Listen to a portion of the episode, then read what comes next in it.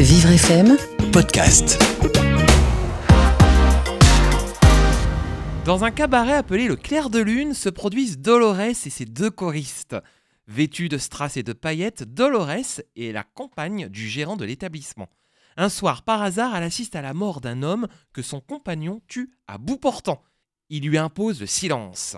Pourtant, Dolores se rend chez la police qui l'informe que son époux n'est pas à son premier meurtre. Le lieutenant de police a besoin de Dolores pour qu'elle puisse témoigner dans le procès à venir.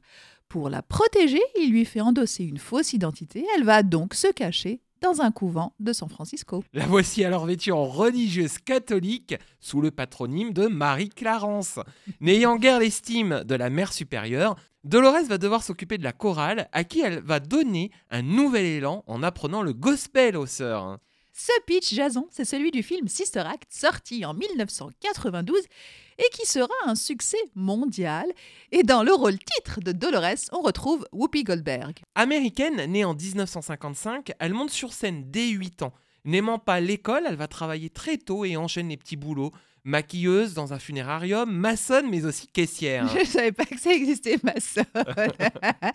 Et en 1983, c'est le début de sa carrière artistique. Elle remporte d'ailleurs un Grammy Award pour son spectacle. Deux ans plus tard, elle débute au cinéma dans La couleur pourpre de Steven Spielberg et remporte un Oscar pour son rôle dans Ghost en 1990 aux côtés de Demi Moore et de Patrick Swayze.